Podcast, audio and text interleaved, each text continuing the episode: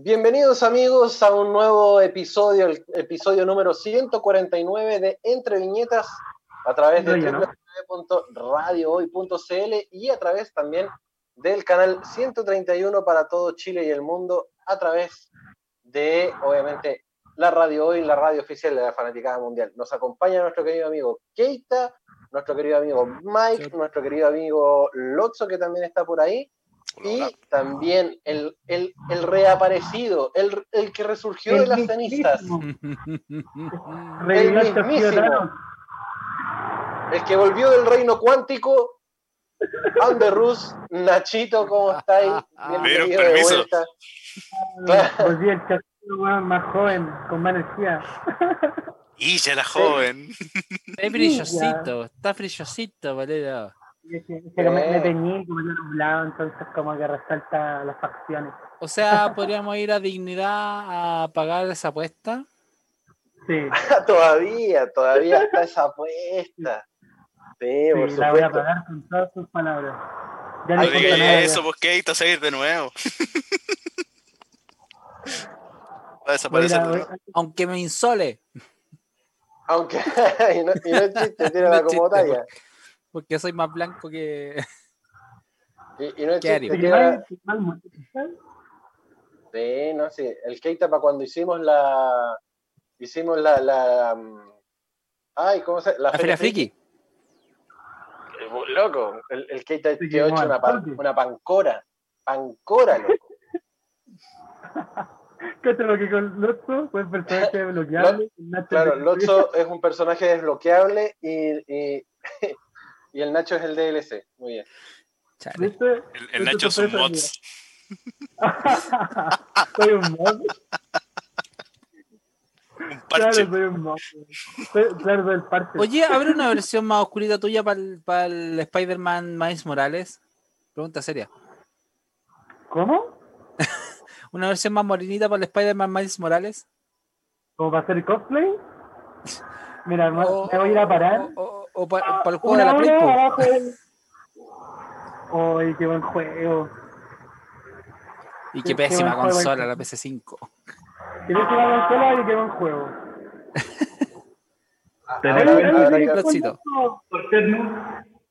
Existe como una plena donde, por ejemplo, una de nosotros es negro, o todos lo seamos. Chale. En otra realidad. Claro. En otra realidad, el Pancho Rubio. Yo, yo era rubio cuando chico, amigo, así que. Todos. Yo No, creo que no ninguno, ninguno sin excepción. No sé, no sé qué me pasó en el camino. Mira que el estrés, la radio, weón. Claro. Silencio. Oye, El ya que, ya, que, ya que estamos hablando de pagar apuestas, si usted tiene que ir a comprarse alguna capa de Naruto justamente como para poder pagar una apuesta, tiene que ingresar en arroba Nación Geek Chile porque los chiquillos de Nación Geek Chile tienen todo lo mejor para que ustedes puedan ser parte del mundo de la cultura pop, para adquirir productos de primera calidad y obviamente también adquirir estas capas como las que son las de las de Naruto, estos kimonos que están muy, muy, muy bacanes. Aprovechen que tienen algunos, algunas promociones también en, en, en Nación Geek. Tienen tres poleras en serigrafía por 18 luquitas hasta ahora justamente terminar enero. Así que aprovechen. Tres poleras por- en serigrafía por 18 luquitas en arroba Nación Geek Chile. Y a alguien están buscando los pacos. ¿A quién es? Sí, me está, me está preocupando. Ah, ya. Corre. Ya está bien ser Funaki, pero hay Ah, límites. claro. Puta que aumenté las estrellas GTA, po. Entonces, Ah, claro. Ah, aumentó Ya las estrellas del GTA. El live GTA. Claro. Claro, eh, es un es un live action de GTA. idea que GTA. Bueno, por, si no, por si no escuchó entonces por el tema de las sirenas, Nación Geek es la solución para todos sus problemas ñoños. Así que ingrese a arroba Nación Geek Chile. Eh, Señor. el, el día de hoy queremos hablar en base, en base a, una, a una notificación que vimos en redes sociales de que habían programas, programas de, de por ahí que estaban hablando los mismos temas que nosotros. con semanas de diferencia. Y nosotros dijimos, sospechoso, sospechoso. Yo me, yo, yo me sentía halagado, pero plagiado. por, supuesto, por supuesto. Que hay otra realidad alternativa, es, otra es como estamos marcando tendencia o dice llanamente, nos están copiando y nos están cachando las movidas. Oh. Yo pregunto, ¿ese oh, programa no será de Pancho también? No, no, no. Ah, ¿Se está expandiendo así por las sombras? No, porque yo trabajo en una sola emisora, amigo, no trabajo en dos.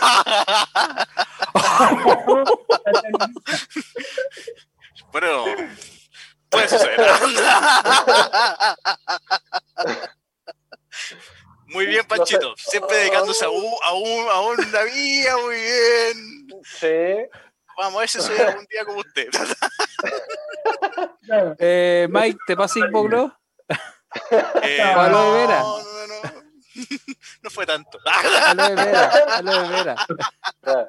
Por, por, lo menos un poquito de aloe vera, amigo. Póngase un poquito de sí, Voy, voy a tomar un té de melisa. Claro. Un poquito de Bepantol para que cicatrice. Claro. Hoy día justamente queremos hablar acerca del plagio. Plagio. Sí, señores. Sí, señores, plagio. Pero queremos saber, antes que nada, antes que todo, antes que cualquier cosa, ¿qué es lo que es plagio para ustedes? ¿Qué es lo que es el plagio, eh, querido Keita? Para mí una copia, copia descarada y sin, sin tapujos. Ay, cuidado con, ahí con el, con el teléfono. Así como un copia y pega. Como un copy, y un, copy, un copy paste descarado, onda donde le importa una soberana cula, él si, si el otro, si la otra persona se siente identificada o pegada o, o transgredida. O sea, para mí el plagio tiene, tiene esa connotación de inmoral e ilegal. Cacha. o sea, estamos, estamos rozando la ilegalidad, la inmoralidad al plagiar una obra. El, más, yo diría más que la inmoral, porque al fin y al cabo la ilegalidad ahí depender, dependerá de cada país al fin y al cabo. Ya. Y pero para mí, sí, eso es como Perú. Exacto, pero de que es un acto inmoral porque al fin y al cabo tú te estás apropiando de la idea y del esfuerzo de otra persona o de otro grupo para presentar tu, comillas, arte. Distinto es cuando tú estás homenajeando o parodiando. Ahí son conceptos completamente distintos y hasta podría haber una pequeña delgada línea entre uno y lo otro. Pero si tú estás plagiando algo...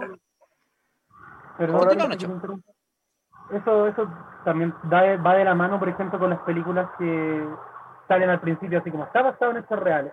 Eso también podría ser un plagio si es que no existiera no, No, no. No, porque al fin y al cabo, ojo, ahí depende, depende. Ahí también hay una delgada línea, porque al fin y al cabo tú tienes que tomar ciertas autorizaciones y atribuciones para contar esa historia. Que si tú estás haciendo basado en un hecho real, significa que de una u otra forma te contactaste con la persona o con las personas involucradas en el hecho. ¿Te fijas? Entonces hay, un, hay, un, espérate, espérate, perdón, y ahí hay un proceso de investigación y de compromiso con la historia. ¿Cachai? Yo voy a poner, por ejemplo, el, caso de Henrietta Lacks, que son, es una mujer afroamericana, muy pobre en su momento, que tuvo un fallecimiento por un cáncer súper heavy, pero sus células hasta el día de hoy son utilizadas para experimentos científicos. ¿Por qué? Porque son células tan específicas y tan bacanes que las cuestiones se reproducen constantemente, así como un rango infinito. O sea, hasta el día, o sea, las cuestiones se descubrieron como en los años 50 más o menos, y hasta el día de hoy siguen funcionando, siguen permitiendo utilizarse. ¿Por qué hago, este, por qué hago este, esta explicación? Porque desgraciadamente lo que hicieron los médicos en ese momento, ya que no estaban las leyes, no estaban las regulaciones correspondientes, se las quitaron sin consentimiento de la familia. Y las siguieron utilizando. Y ahí entra mi problema con el plagio, que al fin y al cabo, o, en ese sentido, como es, para mí es un robo. Es un robo en donde tú estás tomando la obra de otra persona o la, o, la pertenencia de otra persona para tu propio beneficio. Ese, yo, yo, siento que por ahí pasa el tema. Eh, mm. si, si, vamos a la, a la, raíz de lo que significa la palabra plagio, según la RAE, plagio es una idea o una obra literaria, artística o científica de un autor que se presenta como si fuese propia y a su vez lucras con ello. Para los que son fanáticos de, de, de Le Luthier, Mastropiero con Gunter Frager.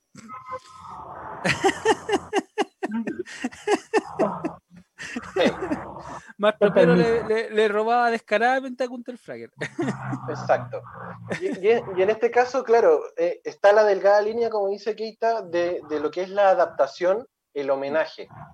Porque claro, de repente, porque yo puedo hacer miles de dibujos similares a lo que es eh, Akira Toriyama, por ejemplo, hacer un Goku así a, todo nivel. Pero eh, si yo empiezo a lucrar con la obra, yo tengo que sí o sí decir que está basada en la obra de Akira Toriyama. Exactamente. No presentarla mm. como este dibujo está hecho por Panda para el resto del mundo, ¿cachai? Si, si, yo presento una, una, obra propia, que no es propia, es de otra persona, mm. eso ya es un plagio. Voy a poner un ejemplo súper loco, pero piensa en Harry Potter con Gilderoy Lockhart, que el tipo lo que hacía era robarle las hazañas a, magos y después los desmemorizaba para que él adjudicase de esos, de esos logros. También es un plagio al fin y al cabo. Y de hecho, Harry Potter ya es un plagio de por sí. Uh. Como todo tres veces. Pero recuerda que también, como iba a decir antes, ten en cuenta que el plagio eh, viene siempre, nunca viene acompañado con una declaración de intenciones. Mm. Claro. A diferencia de una parodia o de un homenaje. Sí. Es que claro, yo siento que el tema del plagio eh, está en el borde, como dice el, el, Keita, de, de, ser una cuestión así como muy criminal. Eh, aunque suene fuerte, ¿cachai? Es inmoral. Porque es, lo mismo, que si, en algún momento alguien llega dice, oye, ¿sabes que tengo un programa de radio donde hablamos de cómics, de manga y de videojuegos? Lo voy a llamar... Eh, ¿Y tú en Viñetes? Entre cómics. Entre cómics. Claro, o desde las viñetas. ¿Cachai? Entonces, si alguien llega, en su versión en español. Sí. Si alguien llega y, ocupa ese formato y lo inscribe en una propiedad intelectual, claramente va a quedar como propio. Pero si yo tengo inscrito toda la idea de lo que es eh, entre viñetas y su marca, si otro tipo llega, oiga, ¿sabe qué? Acá hay un documento que dice que mm. Juanito ya tiene el nombre y la, y la idea de entre viñetas, por lo tanto no es original. Llegó primero. le tiene, y usted le tiene que pagar derechos a esa persona para que pueda utilizar la idea, el nombre y la marca. Como lo que pasó hace poco con eh, Miel Gibson. lo que, pasó hace poco con Miel Gibson. Es que ahí, tuvo dos, dos acotaciones. Miel Gibson, primero que fue Mel Gibson y sus abogados los que criticaron, los que exigieron la, la, no, utilización del nombre.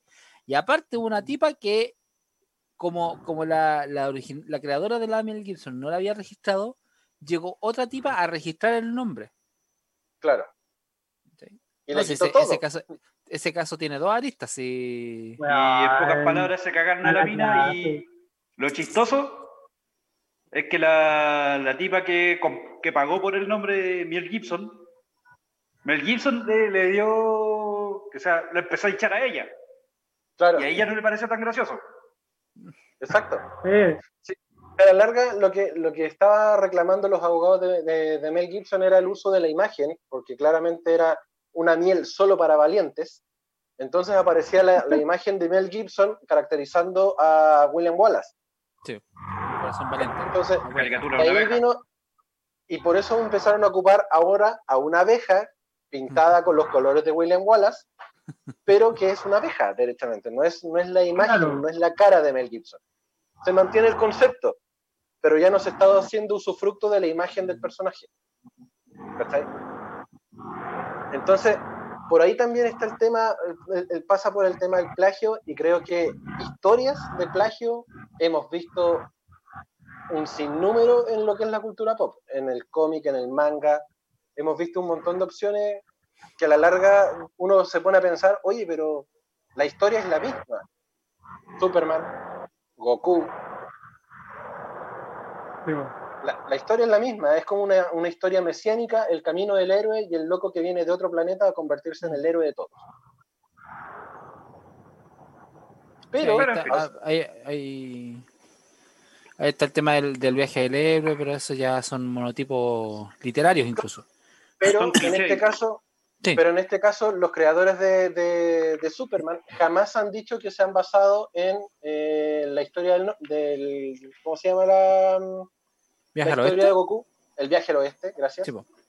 jamás han mm. dicho que se han basado en el viaje al oeste para poder crear a Superman. En cambio, si en este caso em, eh, Akira Toriyama sí se basó en, en el viaje al oeste. Ahora, si viene otra historia que se basa en, el, viaje al oeste y no le da los derechos a eso, mm. ya obviamente se convierte en plagio. El resto son todas adaptaciones de un guion original. Ahora, te presento también lo siguiente. Con este asunto de los derechos, eh, hay una persona o una entidad eh,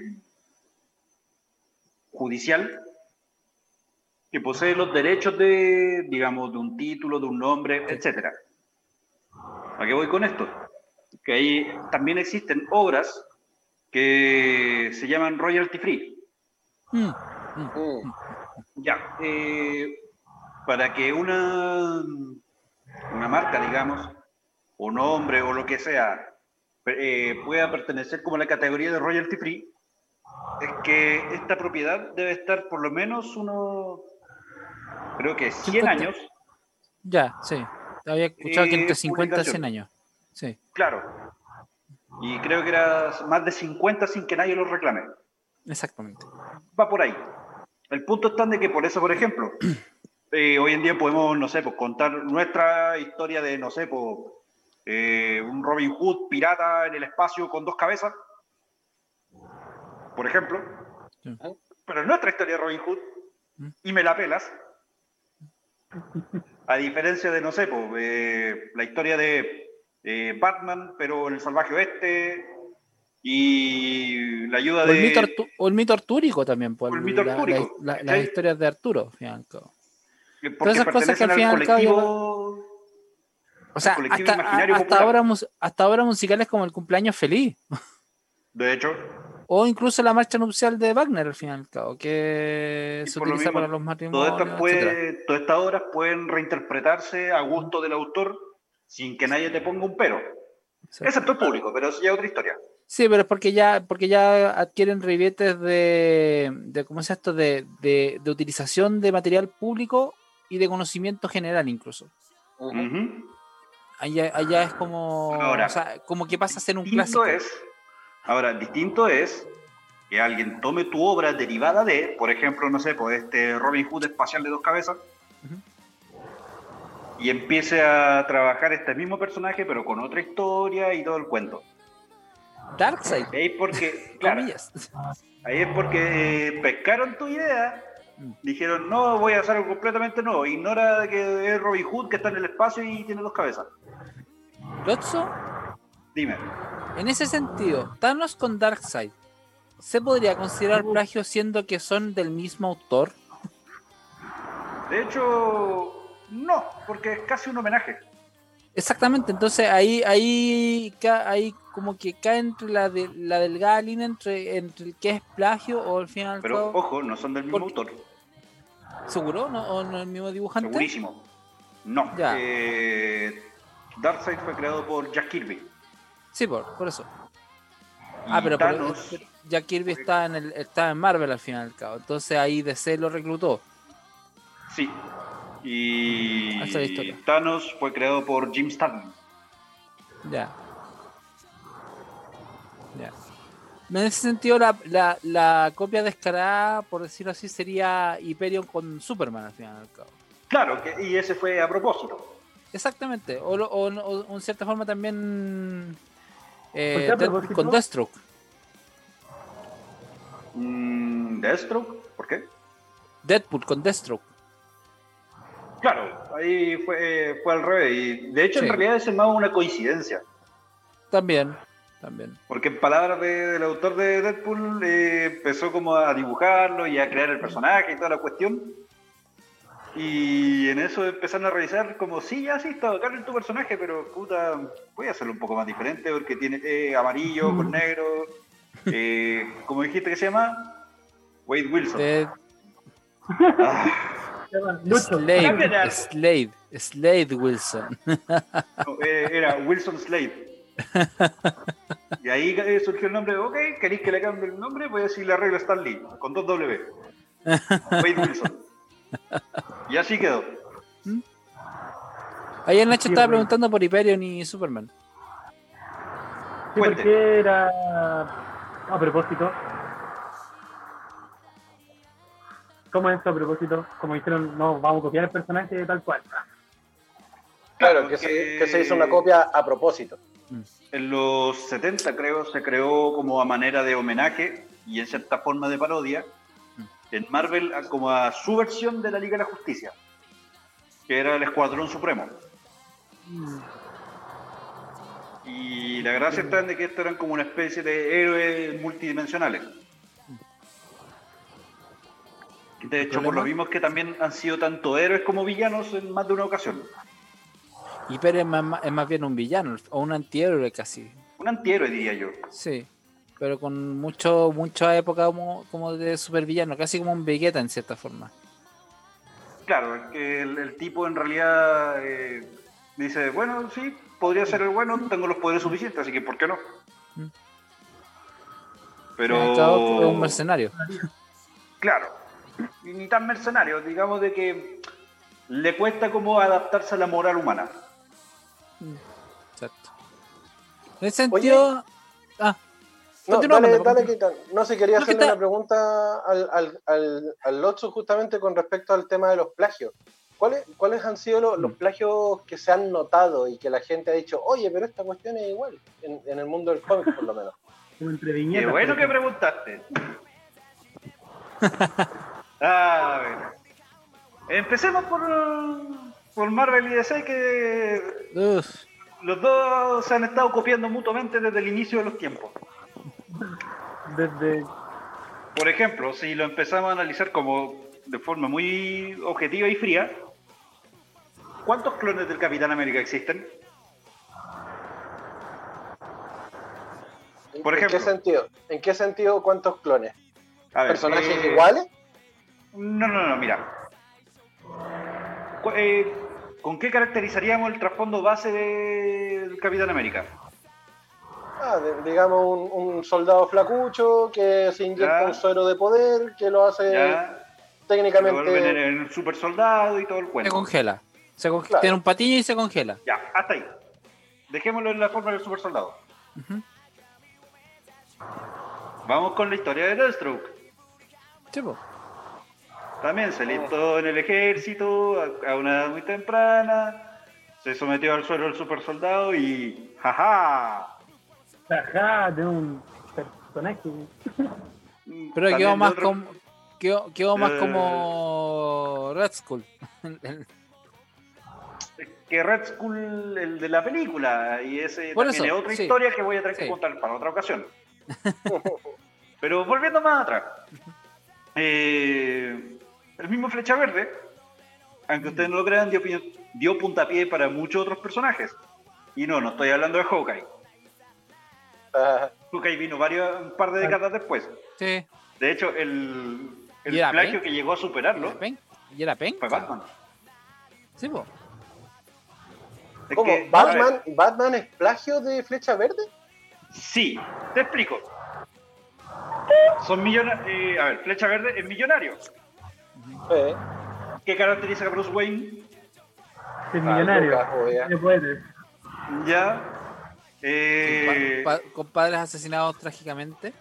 mm, a la diferencia está en de que en un principio sí. Pasó por algo parecido. Eh, Oliver Queen también es un, un socialité, al igual que Bruce Wayne. claro. Eh, eh, tiene un arma, ¿ya? Que es su arco, con el que tiene una infinidad como de flechas trucadas, como Los Batarangs. Batarang. Eh, ¿Seguimos? Sí. Eh, Flecha Verde también tenía un, un automóvil. El Flecha Móvil. ¿A qué te suena? También tenía una cueva. Y La no, no se llamaba. Y sí, se llamaba la Flecha Cueva. hasta el día de hoy lo, lo agarran por el huevo con eso. Oye, qué original los nombres, weón. bien merecido ¿Qué todo caso el a huevo. Batman? Era móvil, así como. La baticueva. Todo eso. E incluso, Flecha Verde, eh, no, esto fue un poco después, pero este ya es un plagio de Flecha Verde a Batman. La bate computadora. No. Un acompañante. Ah, un patiño. Mm. Sí, que en este caso de hecho era Speedy, veloz. Speedy González. Eh, sí, estoy pensando en un mexicano. Larga sí, historia. Un, un mexicano, un mexicano enanito. Claro. De hecho era un tipo creado por in- eh, criado por indios. Oh, no, Diversidad. qué, inclusivo, qué inclusivo. Diversidad, ahí tienen perras, ¿Cierto. X-Men? ¿Verdad? Star Trek, Oh, Y- Star Trek, ¿verdad? sí. Con un juego de Después, otro caso. Eh, Doctor Fate, que llegó años antes que Doctor Strange. Strange. Doctor Destino, por si acaso, para los que no lo cachan. Ujú. What? Un nombre igual. Sí, no, sí. Había mucha imaginación en los 80, querido. Mucha imaginación. De hecho. Fate empezó en los años 30. Doom Patrol, po. Doom Patrol con los X-Men. Doom Patrol con los X-Men. Los héroes más extraños del mundo. De hecho, ese era el eslogan de los dos.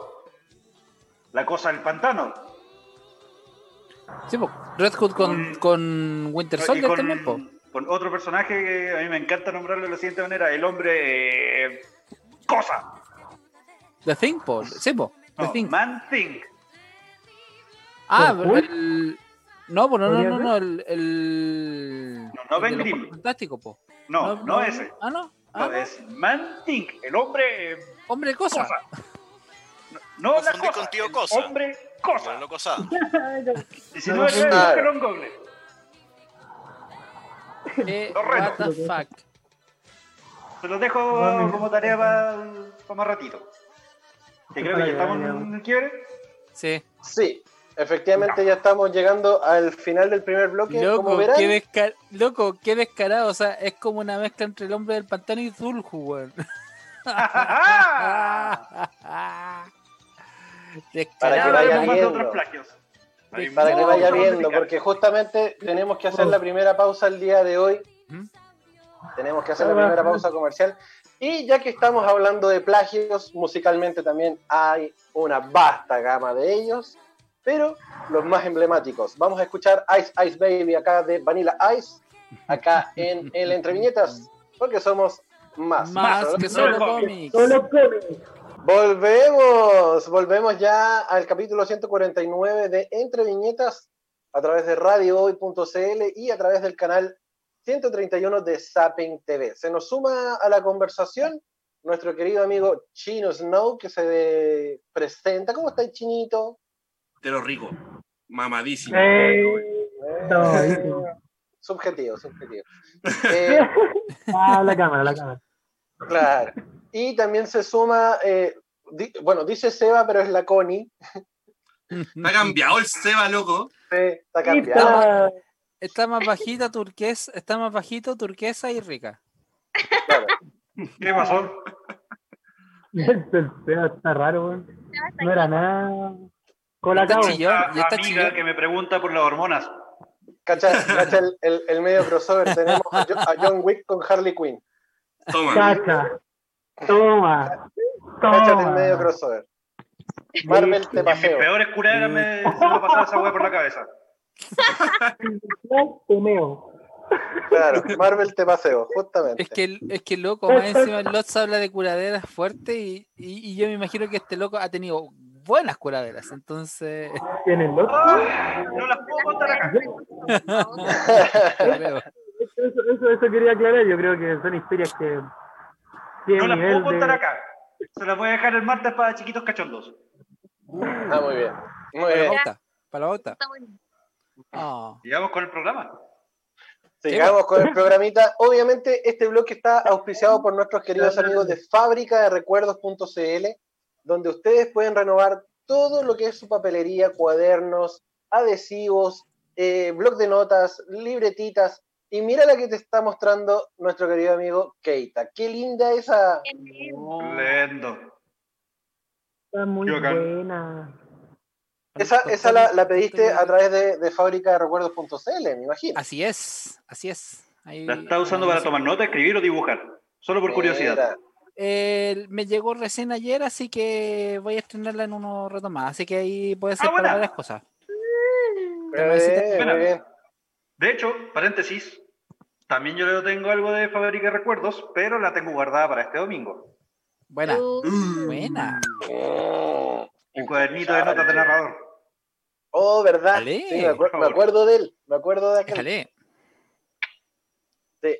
Buena, Así buena. que si usted, si usted quiere tener sus cuadernos, sus libretas, sus blocs de notas, recetarios, todo lo que quiera hacer, pla- eh, eh, planners mensuales, semanales, todo, todo, todo, tiene la posibilidad de verlo en www.fabricaderecuerdos.cl, porque ellos tienen todo lo que es el- la papelería, con todo el sabor y el cariño que le tiene justamente esta empresa familiar y que hace todo con productos reciclados. Así que fábrica de recuerdos.cl para que lo vea y lo disfrute también.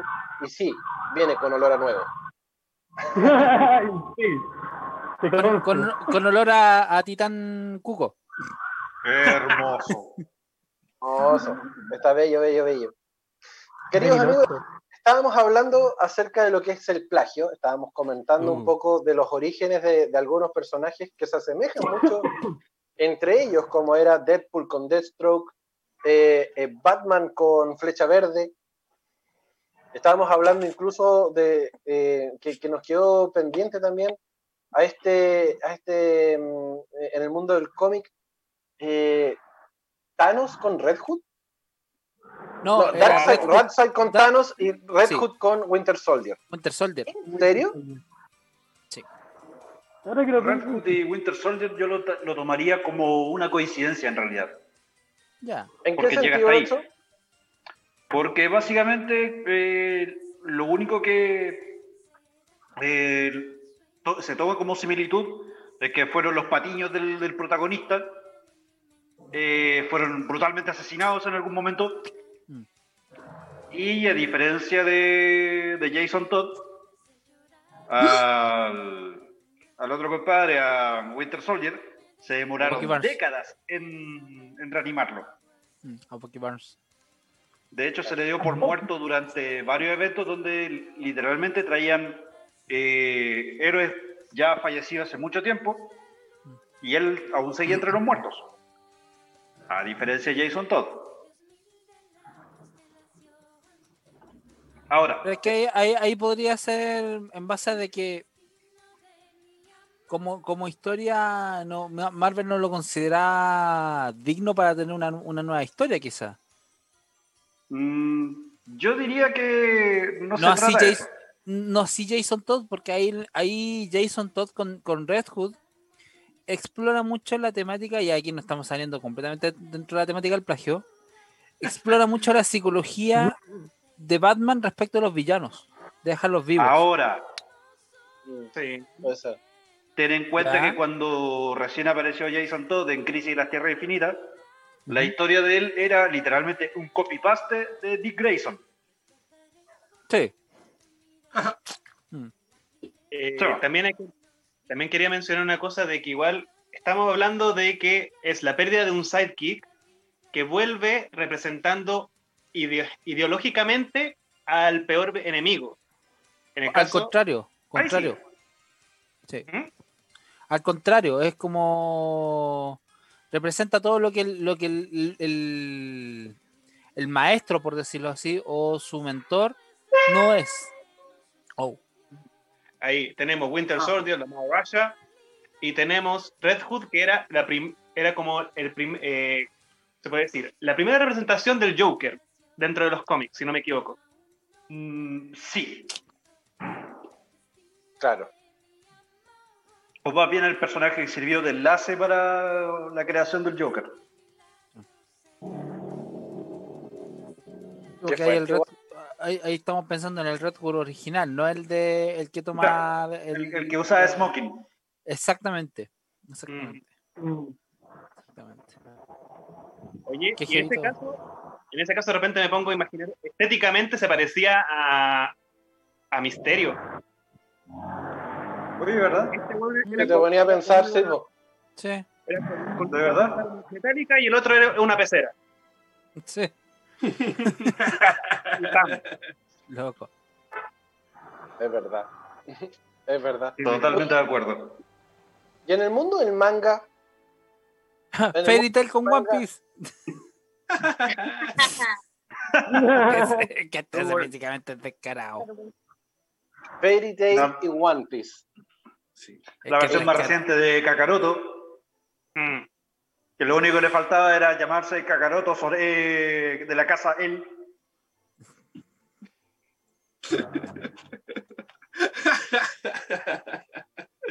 Niégamelo. Pues sí. Pues sí. Yo creo que hay, hay plagio dentro del, del, del, manga y del anime, sobre todo, que son, son brutales. Son brutales. Como por ejemplo, ah. tenemos.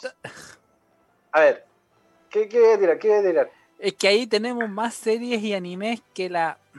O sea, se, no, nos, nos quedaríamos cortos de dedo porque está Pokémon con Digimon, con Medabots, oh. con Bakugan, uh. con Yu-Gi-Oh, con todo lo, todo eso anime y manga. El cliché del pendejo con un monstruo adorable o semi-adorable con poderes. Loco, ese meme de adivina cuál es el personaje principal, el pelos, el pelos locos necios de color. Sí. Pero eso, eso, eso, es otra cosa, pues eso es un, eso es un cliché, ¿cachai? ¿Verdad? ¿Podríamos decir que la Connie es el personaje principal de Entre Viñetas? es, la que, es la que resalta. Básicamente. Entonces, claro, como ya, al fin, al fin y al cabo, cuando, cuando, salió Pokémon con Digimon, ambos salieron como oh, la gran esto, estos grandes criaturas de, de ex, exorbitantes cantidades diferentes, distintas. Ambos eran videojuegos de computador. Pokémon partió como un videojuego de computadoras. En el sentido Digimon, la, la diferencia era que salió, o sea, salió como, como una historia de un grupo pero igualmente para vender figuras, que era Kiyoshi Ongo, me acuerdo que era este grupo de personajes que. Pseudónimo, sí. exactamente. Mientras que Pokémon, Pocket Monsters surgió de la idea de Satoshi Tajiri, un tipo más o menos Asperger con afición por los bichos, y que tenía esta idea de eh, poder capturar criaturas distintas en un, en un sistema computacional, en un videojuego. Mm.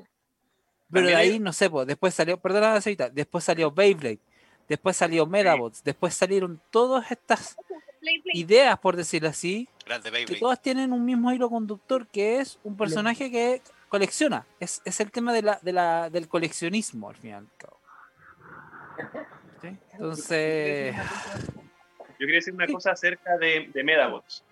También es, ahí tenemos eh, una situación muy parecida a Digimon y a Pokémon, pero mucho más, mucho más a Pokémon, porque se trata también de una serie inspirada en un, en un videojuego que tiene dos versiones. ¿Qué vos? Que uno siempre elige y, y, tiene, y va sacando cada vez más versiones en todas las eh, plataformas de, de Nintendo. Todo, sí, pues, si sale para. Oye, se, creo que es el Nachito el que se escucha. Sí. Nacho, Nacho, te llaman. Devuelve la Luca, oye. Eso me recuerda y como paréntesis, siempre me pregunto, ¿qué tanto plagió Dragon Ball Z de otras, de otras cosas occidentales? Por ejemplo, Superman. siempre he pensado de que el, como la armadura de los Saiyajin, el visor y todo el cuento, era una, no sé si un homenaje o algo así, pero de Soldado Universal. La primera, la que vale. Uh. Pero ahí hay que ver qué, qué, es lo que estuvo antes, Soldado Universal o Dragon Ball. Soldado Universal. ¿Sí? Soldado Universal. Creo que sí. Soldado Universal es como del 86, 87. Uno. Más antigua. Ya, pero Ya, pero Dragon Ball le copió a Smallville. Oh, no. No, Yo le he dicho. yo sé a quién le copió Trunks en realidad. A John. Connor.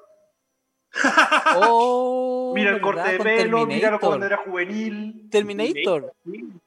Toda la saga de series Ah. Terminator. ojo, Sol- soldado, Soldado Universal se, se lanza como franquicia en 1992.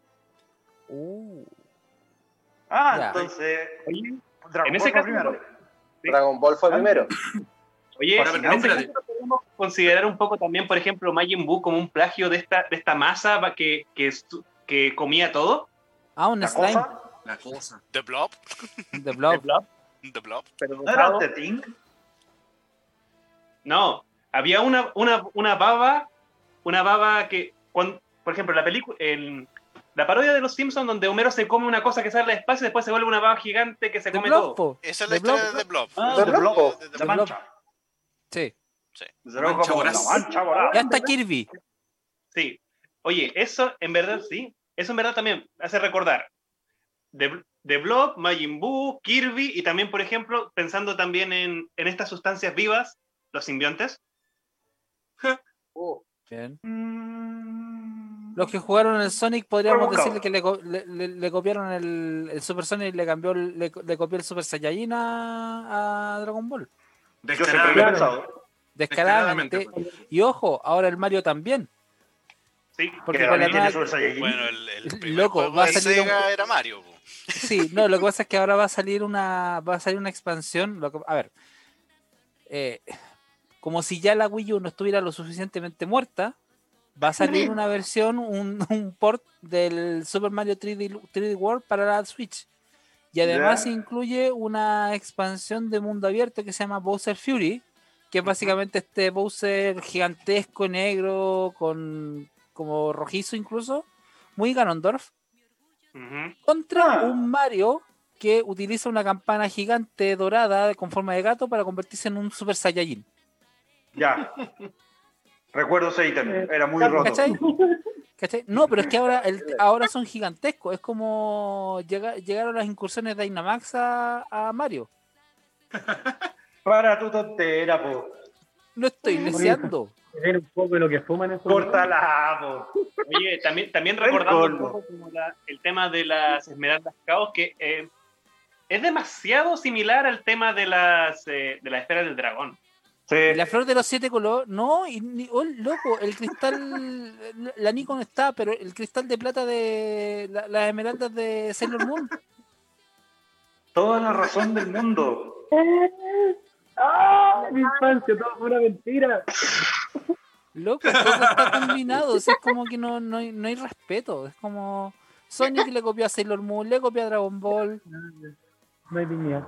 Pero ahí podemos hablar de, de, un, de una adaptación, una adaptación del guion, podemos hablar de un plagio, podemos hablar de una copia, de, De una ¿En qué referencia, igual, como... una referencia. Es que, es que ahí copió directamente el poder y hasta la figura. O sea, Super Sonic, si tú lo ves, es un, Sonic Super Es un Super Saiyajin. Saiyajin.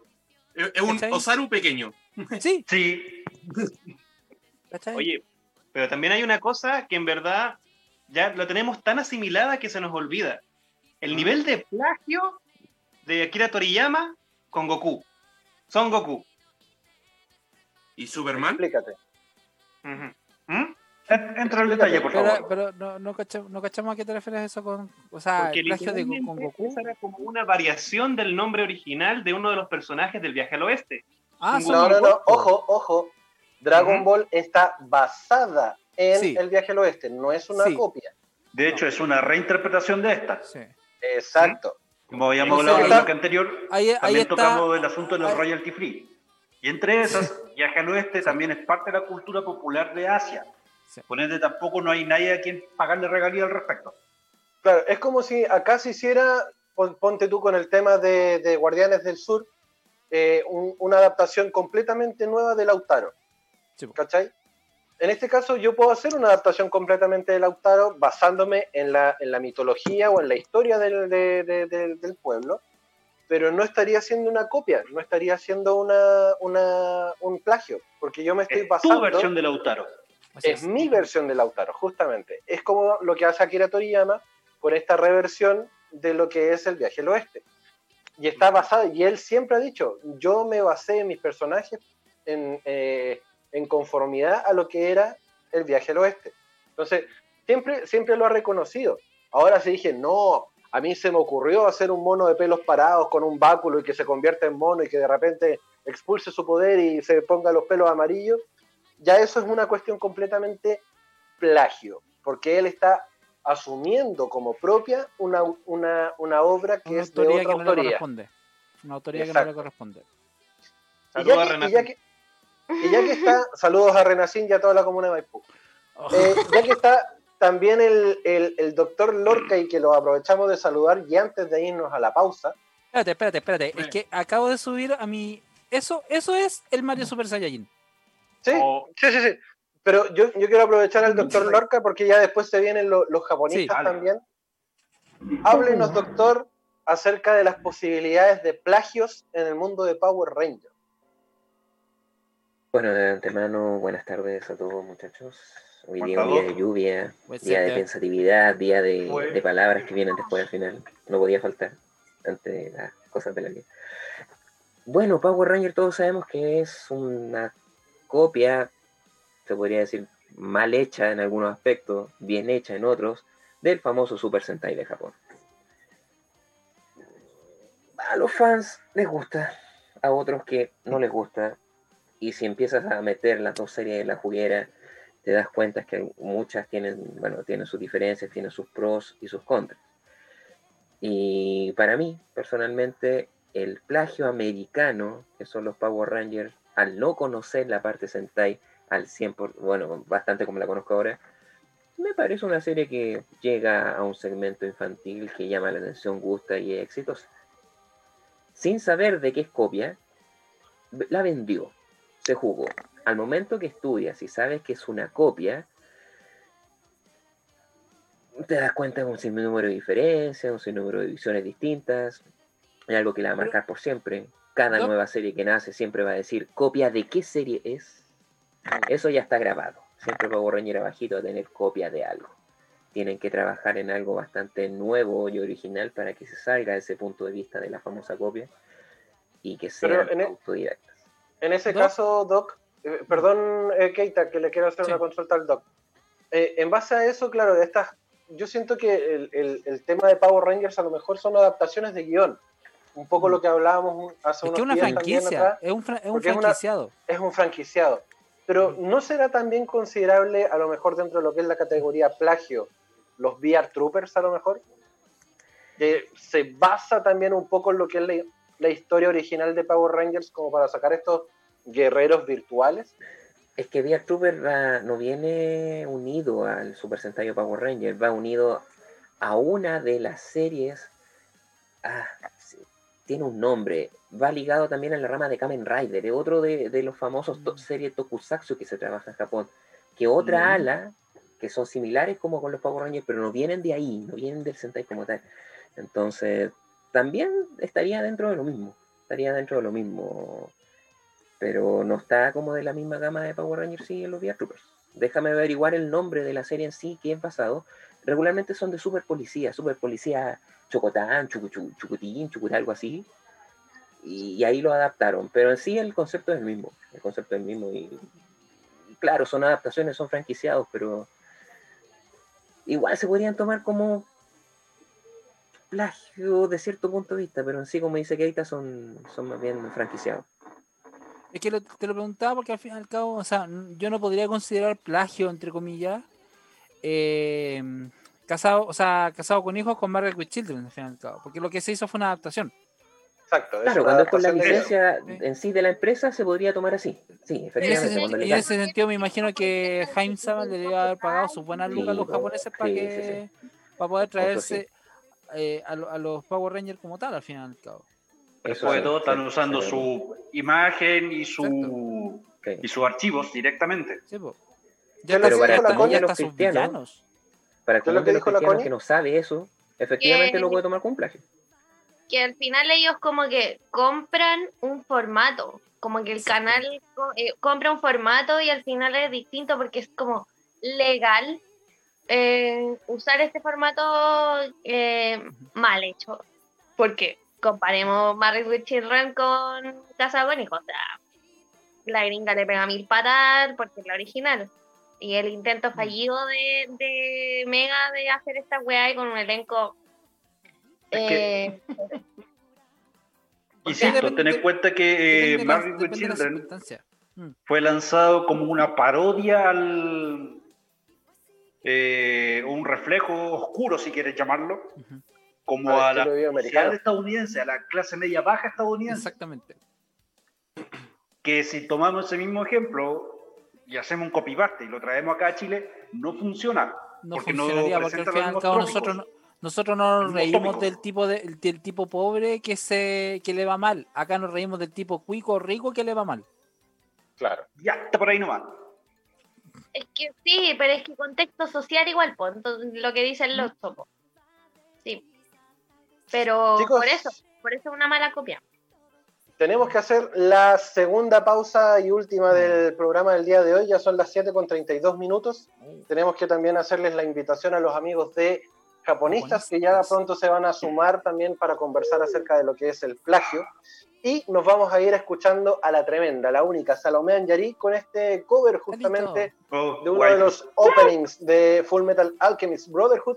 Vamos a escuchar a Ken acá en el Entre Viñetas. Porque porque, fueron, porque Onward los, los plagió.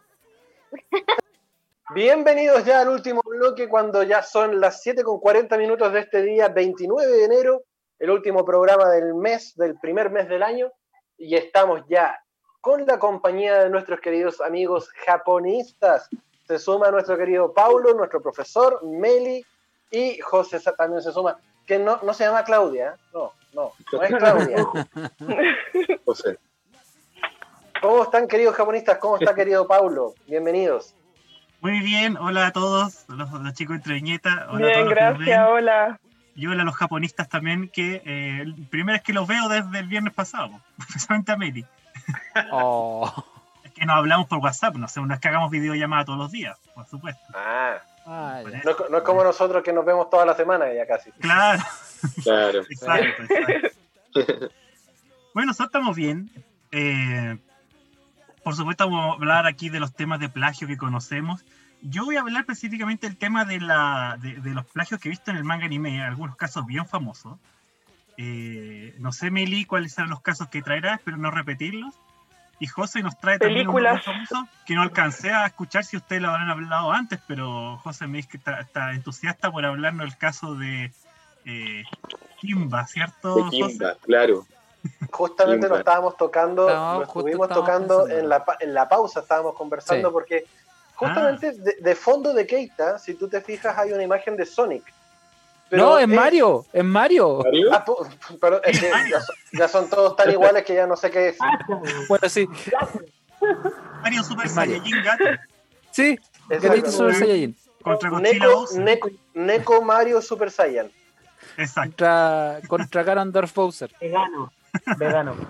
Vegano. lo pusieron como reemplazo a Godzilla. Claro. En, estos, que ha salido trucho. Bueno, el tema del plagio, eh, como ustedes hablaron un poco, supongo, en, los bloques anteriores, eh, no es nuevo, por supuesto, aquí hay una línea muy delgada, sí, que hay que saber diferenciar cuándo es plagio, cuándo es inspiración eh, y cuándo es homenaje, porque ah, muchas veces hemos visto casos que se escudan en eso, y em, o sea, hay que ser meticuloso en eso. Uno de los primeros casos que yo me acuerdo, que me enteré hace poco, no, sin, ser, sin ser muy seguidor de Sailor Moon, y no sé, también he hablado en ese caso. Eh, ¿Ustedes saben el caso del, del, opening, el primer opening, Moonlight Densetsu? Que también fue acusado de plagio ese, ¿o no? No. no. De hecho, la, experta de Sailor no está aquí en este momento. Sí, está enfermita. Ah. Le mandamos muchos saludos a la Nico. Bueno, ese, ese famoso opening que fue eh, un, hit de los 90 en los karaoke en Japón, fue acusado de plagio luego que de, luego, según la historia que recuerdo, eh, uno de, los, de los fans de la serie seguidores o, que, que, compraba, tenía una, uno de los abuelos o los abuelos que iban a comprar antiguos vinilos de la década del 60 y el 70, compraron un disco en una de estas tiendas de, de disco usado, compraron un disco de, eh, aquí tengo el nombre de la, de la chica, de, eh, de, una canción que se llama Sayonara wa Densu no Atoni, de 1965, cantado por Chieko Baicho. Y si usted escucha en el coro de esa canción, la introducción, van a encontrar que es muy similar, curiosamente, a la intro de Sailor Moon, especialmente la parte en el turururu, turururu, esa. Se mm. repite. ya, el inicio. Sí, es muy parecido. No la letra, por supuesto. No, pero. Y, ya con eso, ya teniendo la cantidad de acordes suficiente acá en Chile, ya es considerado plagio. Sí. ¿Y, para, qué hablar de YouTube? Hasta sí, más de cinco acordes creo que se. Sí. Exacto. Acá en Chile, más de cinco acordes iguales en la, misma canción. Se considera plagio. plagio. Mm, claro. Entonces los abuelos y la gente que conocía a esta cantante em, eh, empezó a, enviar cartas a, la, a Toy Animation. En ese tiempo no, no habían redes sociales, estamos hablando de los años 92, 93 en adelante y esto empezó a hacer bulla, hasta que llegó a los oídos de la autora de Sailor Moon, Naoko Takeuchi, y se molestó. Fue a, a Toei Animation y le demostró su malestar de cómo era posible que el compositor de, esta, de este opening plagiara uno de estos temas clásicos del, de, las baladas japonesas del 65. Eh, nunca se ha reconocido que un plagio directo, sino que a lo más se dice que es una inspiración de acordes y Toei no quiso cambiar el opening por muchos años porque estaba ganando mucho dinero por esto el tema de los karaoke. Era, era así como en la estadística dicen que el opening de Evangelion es uno de los más cantados en los últimos años del karaoke en Japón. fue en los 90 el opening de Sailor Moon. Entonces Toei no quería mm. dar paso atrás, no quería cambiar el, el, opening, a, pesar de que Naoko eh, estaba haciendo fuertes presiones y estaba muy enojada con eso, porque le estaban manchando la obra. Obvio. Claro.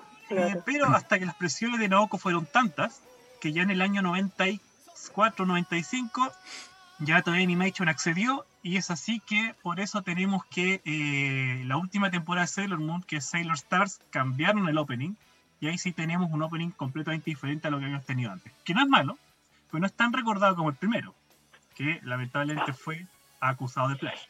Y ese no llegó a Latinoamérica por lo que recuerdo de las primeras emisiones de Sailor Moon. Claro, no se dobló. Ese opening no, se dobló. No, se dobló.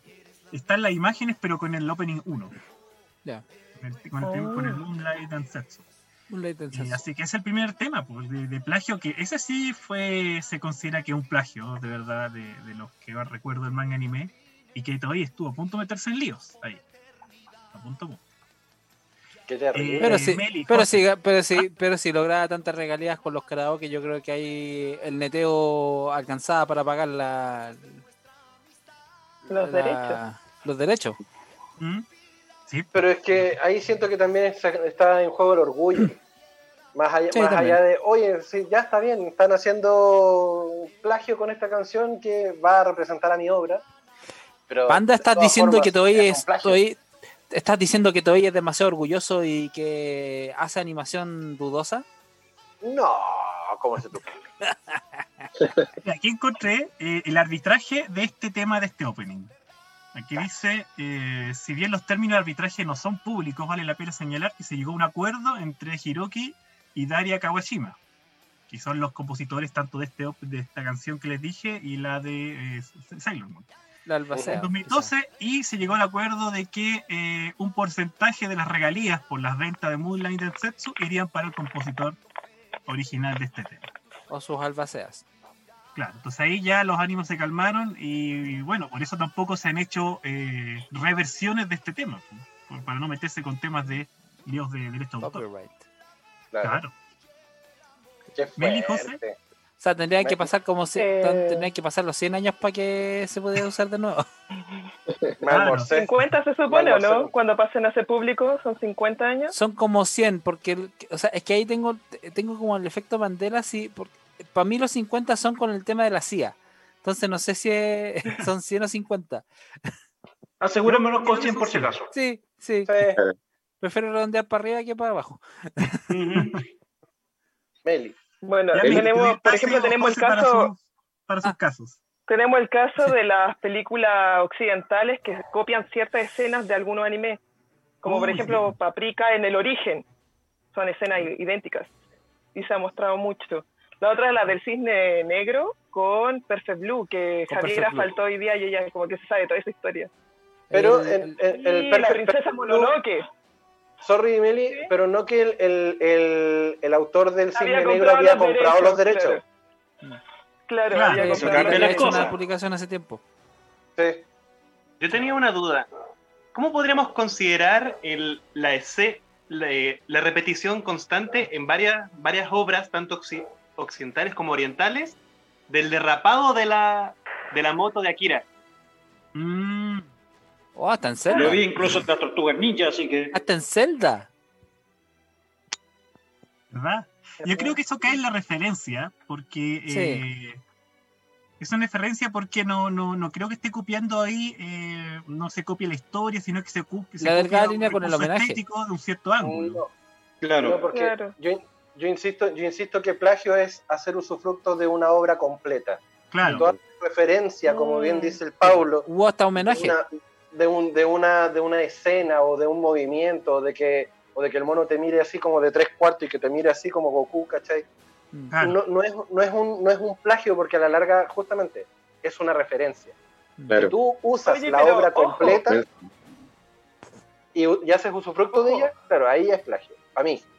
Son recursos gráficos. Declaración de intenciones. Por ejemplo, por ejemplo, este tipo que quemó el, estudio de animación en Japón dijo que le plagiaron una escena y una escena súper corta, que supuestamente fue plagiada en un... ¿De Kyoto Animation? Creo que fue en un concurso, claro.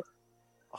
Fue en un concurso que le envió esta parte y después lo colocaron y creo que es algo súper similar y se ha visto en otro anime también que, que se ve ese tipo de escena donde se compra comida en un supermercado debajo eh, con poca plata y se ven varios animes, siendo que él dice que específicamente se le copió eso y por eso él incendió eso sin tener una regalía. Bueno, ah, un capítulo de, tenía, ni siquiera me acuerdo el nombre. trastornos mentales ese caballero para llegar a hacer eso, en vez de recuperar su historia. Claro, esa es la cuarta. Está, Meli, está, medio enfermito. Meli, ahí tú estabas mencionando antes de, del tema de lo que estábamos conversando con lo de Akira o la pregunta del Seba, la princesa Mononoke. Sí, con él, eh, como que se Blancanieves y el cazador. Tienen ciertas mm, similitudes, pero escenas demasiado igual. De hecho, yo ni siquiera había visto, por ejemplo, eh, La Princesa Mononoke, la vi mucho después, y ya había visto esta película del de la Blancanieves y el cazador y me sorprendió mucho después ver La Princesa Mononoke y ver escenas idénticas. Wow. Y eso me recuerda a Disney y que conecta con el caso de José. ¿Se acuerdan que Disney se autoplagiaba los, las secuencias de movimiento de sus propias películas? Y que hay varias recopilaciones de eso, cuando los personajes salían bailando. En los mismos planos. Claro, en los mismos planos, el mismo movimiento, pero le cambian la estética. Claro, la estética, como la ropa, las características de la, del, del, personaje. Pero, se supone que Tezuka no le copió a Disney. ¿Mm? ¿Qué caso, José? El, tuyo. Claro, el, tema de Kimba. Por ejemplo, yo desde chico, yo no tengo una relación tan cercana con el anime y la cultura pop japonesa. Así que yo crecí con, el Rey León siempre. O sea, era mi película favorita. Hasta que me enteré que había una, un cómic llamado Kimba. En este caso, que tenía, bueno, para mí en ese entonces, un argumento muy similar a lo que era el Rey León. No mm. obstante, adentrándonos un poquito en lo que es este cómic, es casi la misma historia. De hecho, hasta las hienas están en Kimba, hasta las hienas. La diferencia es que en El Rey León son leones eh, comunes y corrientes, y en este caso en Kimba son leones albinos, mm. tanto el papá como el hijo. Pero parece que el hermano no es albino. De hecho, es muy similar a Scar, que es el antagonista. Y entonces, eh, si uno busca más información sobre el Rey León, dice claramente que lo que intenta hacer Disney es evocar la novela de, William Shakespeare, Hamlet, pero en una suerte de fábula, así con animales. Ya, entonces, por ahí tiene sentido la cosa. No obstante, eh, incluso si uno ve el argumento de Kimba, es exactamente lo mismo. El, el, león, el papá, era el rey, en este caso, de la sabana, de la selva, donde vivían. Kimba es el heredero y el papá le roba el trono. Y entonces yo creo que eh, hablar, o sea, creo que el plagio netamente es evidente, porque salvo muy pequeños detalles, no son iguales. Y por otra parte, em, esto había causado mucha controversia, desde, incluso desde 1994, cuando salió El Rey León, hasta la actualidad. De hecho, es, fue tanto e, este alboroto que ya los, en este caso, los creadores de Kimba exigen que por último en los créditos del Rey León salgan referencias inspirado en el cómic Kimba. Claro. Pero sí que es un, tema muy icónico de plagio y que al mismo tiempo a mí me, o sea, me involucró bastante porque yo, como les decía, soy fan del Rey León, fui a ver el, el live action, cuando era chico me la veía cinco veces en el día, y bueno, jamás he visto Kimba de corrido, ni he leído el cómic. He visto ciertos capítulos, pero eh, las similitudes son mucho más que evidentes. Yo creo haber leído una, una entrevista, eh, José, a, uno de los productores, creo, de, de, Rey León, y le preguntaron, pues le preguntaron, esta entrevista es como del 2012, debe ser 2010, le preguntaron, eh, ¿sabía usted que hay una polémica en internet de que acusan de que el Rey León es plagio de Kimba León Blanco del reconocido mangaka Osamu Tezuka? ¿Qué puede decir al respecto?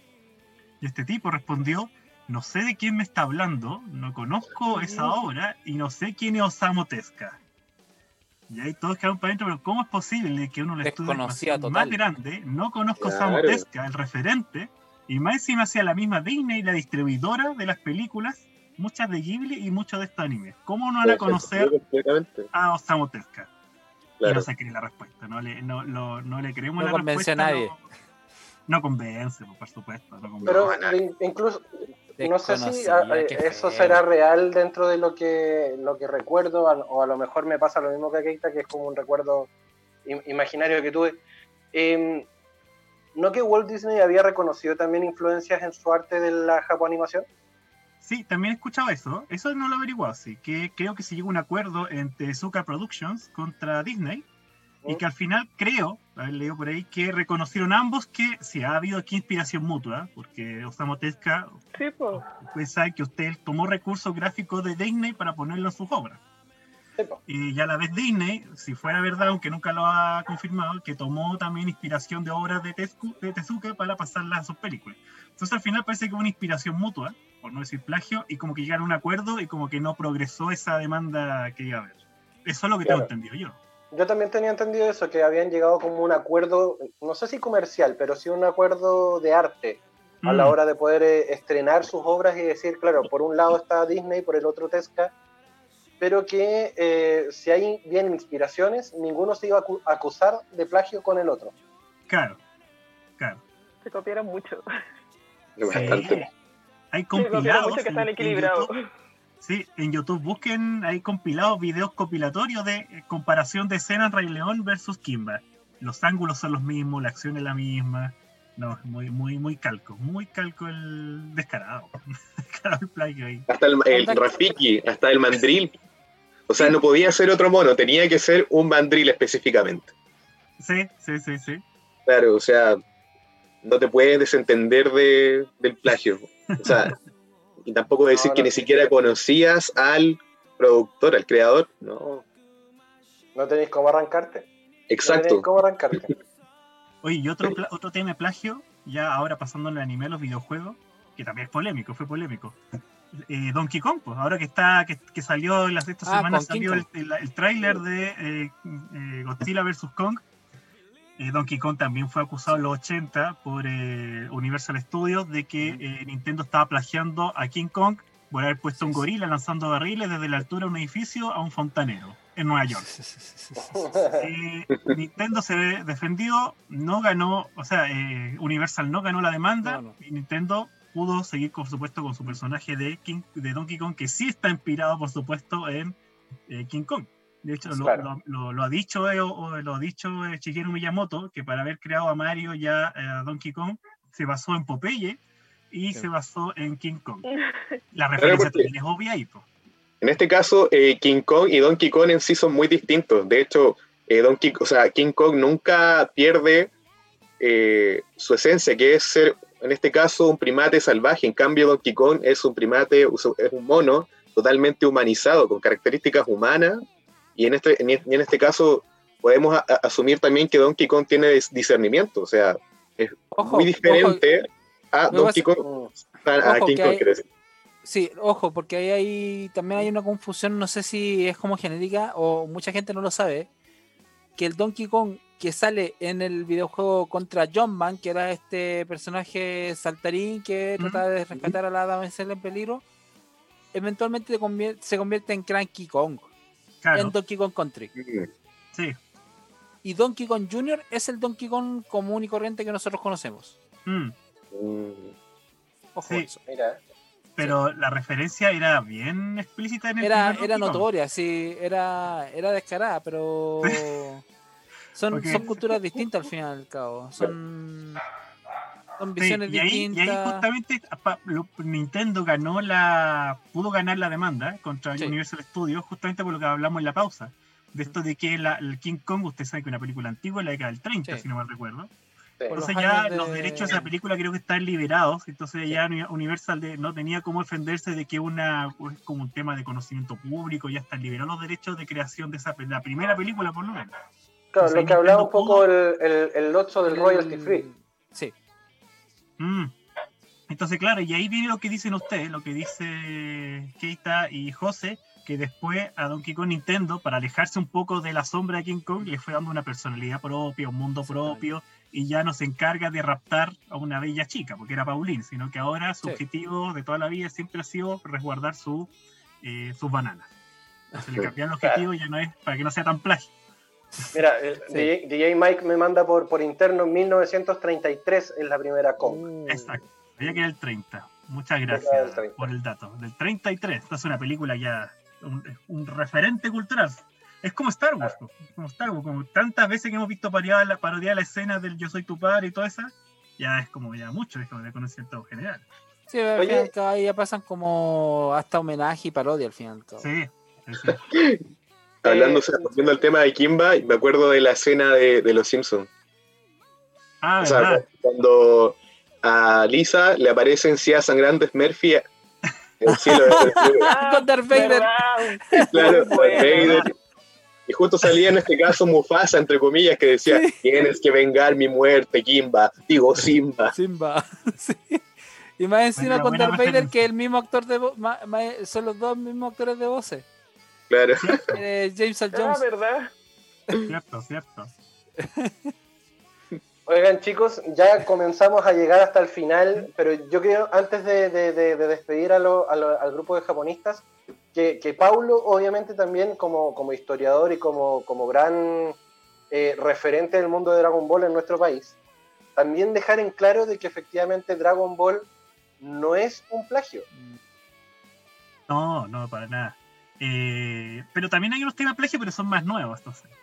Efectivamente, eh, como dice Pancho, eh, Dragon Ball es uno de los tantas obras de anime y manga que están basados en este viaje al oeste, pues esta obra china, considerada una de las tres o cuatro novelas de la cultura china trascendental y que todo chino debe leer, así como en España es eh, el Quijote, el mundo hispano el Quijote, el viaje al oeste lo es a China y eh, Asia Pacífico. Y hay muchas obras, como les dije eh, acá. Una, una de ellas famosas que llegó aquí a Latinoamérica es, ¿cómo se llama esta? El Galáctico, por ejemplo.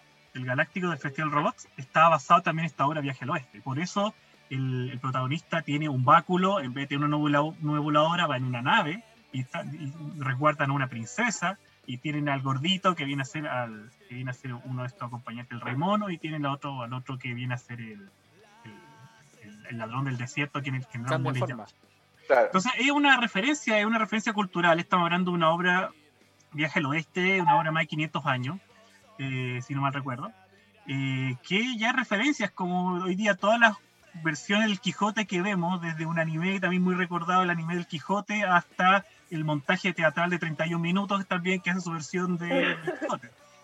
Entonces, eh, eso no es plagio, sino una, una, referencia, una referencia cultural eh, muy masiva que, uh que tomó Toriyama para hacer esta obra y que él pensaba que iba a ser corta. Porque Toriyama siempre, siempre decimos que le gustaban las historias cortas. Pero bueno, se alargó y ustedes saben la historia en que terminó Dragon Ball. Eh, lo que sí tiene plagio, oh. y esto es cortito para no alargarme, que a Toyotaro, ustedes han sido la, visto la polémica, a Toyotaro estos últimos años se le ha acusado de plagiar eh, viñetas e imágenes de cómics de DC y de Marvel para, para hacer ilustraciones para revistas. En realidad no es plagio, sino que copia la pose. La pose de los personajes como que la ah, calca y se la pone el personaje. Ay, no sé si será Como el primer logo de los Juegos Olímpicos de Japón. ¿Cómo? ¿Qué pasó ahí? Como el primer logo de los Juegos Olímpicos de Japón. También sé que se tuvo que cambiar porque se dijo que era plagio y fue muy directo el plagio, de hecho. Aunque el tipo oh, dijo que era como una inspiración. Verdad, verdad, verdad. Mm.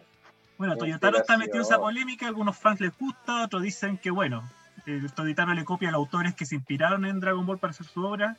La última polémica en la que estuvo metido Toyotaro fue que supuestamente plagió una viñeta del manga Naruto, pero ahí los fans de Naruto y Dragon Ball dicen, bueno, Ichimoto tantas veces que referenció a Dragon Ball como una buena hacerlo ahora Toyotaro.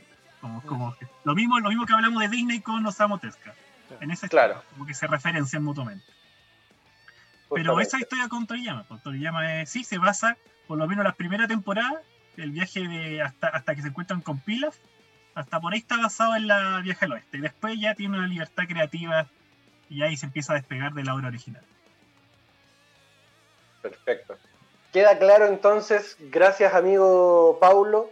¿Y con qué podemos cerrar justamente, queridos japonistas? Porque ya tenemos que despedir el, programa del día de hoy.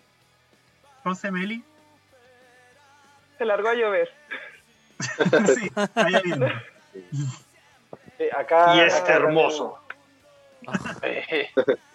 José, palabras finales, José. No, eh, miren, eh, aclarar que, bueno, en este caso, eh, en lo que es la cultura, vista desde perspectiva histórica, desde distintas disciplinas, hay lo que es influencia. Y eso mm. está presente en todos, en todas las culturas del mundo. No hay ninguna cultura en este caso que sea completamente pura o sea, eh, en este caso, eh, por así llamarlo, virgen. Siempre una cultura se va nutriendo con otras, se va mm. influenciando. Y eso se puede ver en el mundo del arte, del cine, etcétera. No obstante, ya cuando es plagio, eso ya pasa a ser lo que es lo que se llama una emulación. Y emulación más que copia es algo así como una imitación de algo. Entonces esto ya en el pasado no estaba, entre comillas, em, regulado. De hecho, hay artistas en el, Japón y, China que tendían a copiar en este caso, a emular otras obras artísticas del pasado. Pero siempre en este caso, chicos, reconociendo la autoría original. Sin embargo, hoy en día en lo que es la cultura pop japonesa tenemos este caso del plagio y em, obras como en este caso Donkey Kong, Kimba, que, que entran como en esos estándares de copiar la idea. Y entonces em, son fenómenos que se dan actualmente y que, por cierto, no los comparto. Pero no obstante, sí me, me gusta ver, o sea, diferenciar lo que es influencia el plagio en este caso, o copia, literalmente. Claro. por eso ahí yo partí diciendo que la línea entre el plagio y la influencia es muy delgada, pero para evitar esos temas siempre hay que eh, dejar explícita la referencia de, con quién uno se está inspirando. En el caso de, de, los que están en el mundo académico, hacer la referencia bibliográfica, la cita, mencionar al autor, dar crédito a los autores para en esos temas que eh, hoy en día son condenables. Pues. Y, más, encima en un mundo, en el mundo que estamos de la funa y la cancelación, peor. Pues. Peor que uno te acusan de plagio porque ahí te destruyen académicamente y profesionalmente. Y todo está, más globalizado también. Y, todo también es tan fácil de cotejar al fin y al cabo. Es como. Mm. Ya no está antes como que la información uno podría decir, ya, de estar en una biblioteca ahí toda roñosa, en un libro que nadie pesca, ah, ya lo voy a tomar y lo voy a copiar. No, pues ya no, ya no está esa situación tú puedes copiar una, tú puedes copiar una frase o un párrafo y listo, y tú buscarlo, y hay programas incluso académicos que utilizan programas que evalúan si un texto está copiado textual o no. Mm. ¿Sí? Gente ha perdido sus carreras universitarias por eso. Sí, los comités de ética, los comités de ética. Así es. Exacto. Queridos amigos, queremos agradecer a Meli, a José, a Paulo por acompañarnos de parte de Japonistas. Gracias por, seguir ilustrándonos también desde la cultura de, del Japón. Y los esperamos la próxima semana, obviamente. Ah, no, la próxima semana no podemos porque vamos a tener una entrevista desde el extranjero. Pero sí, la semana subsiguiente vamos a, seguir acá con ustedes, chiquillos, queridos amigos de Japonistas. Así que muchas gracias por su participación el día de hoy. Muchas gracias, como siempre, por la invitación y para hablar de estos temas bien entretenidos. Querido doctor Lorca, por favor, ha, llegado el momento de brillar. Por favor, ilumínenos con su mensaje. Palabra de, palabra de Lorca. Con ese sonido del motor que acaba de sonar al aire, imagínese el motor de la lluvia. Ocupemos la lluvia hoy para que todas las semillas que quedaron del año anterior que están regadas cerca de nosotros se alimenten de este líquido vital y puedan crecer para que sea un año beneficioso en cada uno de nuestros ejemplos, almas y corazones. Ese es el mensaje de Vayámonos ya, chao, chao, chao, chao, chao, Voy a salir a mojarme. Me resto, en la, narrativa, me resto en la narrativa. Voy, a salir, voy a salir desnudo al, al patio a mojarme, amigo. Muy bien, muy bien. No, no va a ser una linda imagen, pero inspiradora totalmente. Sí, la verdad es que sí. Voy a ir a correr ahora. Gracias, doctor, por el, por el mensaje. Queridos amigos, eh, nosotros llegamos al final también de este programa. Gracias, Chino, por, por acompañarnos. Gracias, Lotso. Gracias, DJ Mike, obviamente, por acompañarnos. Gracias, Anderrus, por volver. Te, echábamos harto de menos. Así que no te pierdas, no te, no te pierdas. Con ruido de fondo y todo. Una crisis. La, próxima vez trata de bajarte del avión antes de hablar, ¿ya? Sí. es que a lo mejor ahí lo pilló el chasquido. Ahí volvió. El blip, el blip fue ahí. Claro. Querida Connie, querido Seba, gracias también por estar. Se ven hermosos ahí. Querido Keita, nos encontramos luego también. Chicheñol. Y gracias, gracias a todos los que hicieron posible este capítulo. Saludos, Nico, te mandamos un, beso gigante, recupérate pronto. Y pronto, pronto, pronto, más sorpresas obviamente en nuestras redes sociales. Y nos encontramos el próximo, próximo viernes. Recuerden que nos tenemos que ver este domingo. Sí, tenemos, tenemos cita. ¿Puedo spam también del Diablo Señorita? Los jueves, Diablo Señorita a las 10 y media. Obvio, suscríbanse y pongan la campanita. Sí, y suscríbanse a nuestras redes sociales. Póngale la campanita a todo porque obviamente tenemos contenido y contenido del bueno. Así que síganos. Y nosotros nos encontramos el próximo día viernes a eso de las 18.30 acá en Radio Hoy, obviamente, y a través de Zapping TV, cuando les demos nuevamente la bienvenida a Entre Viñetas, porque somos más, más, que solo cómics.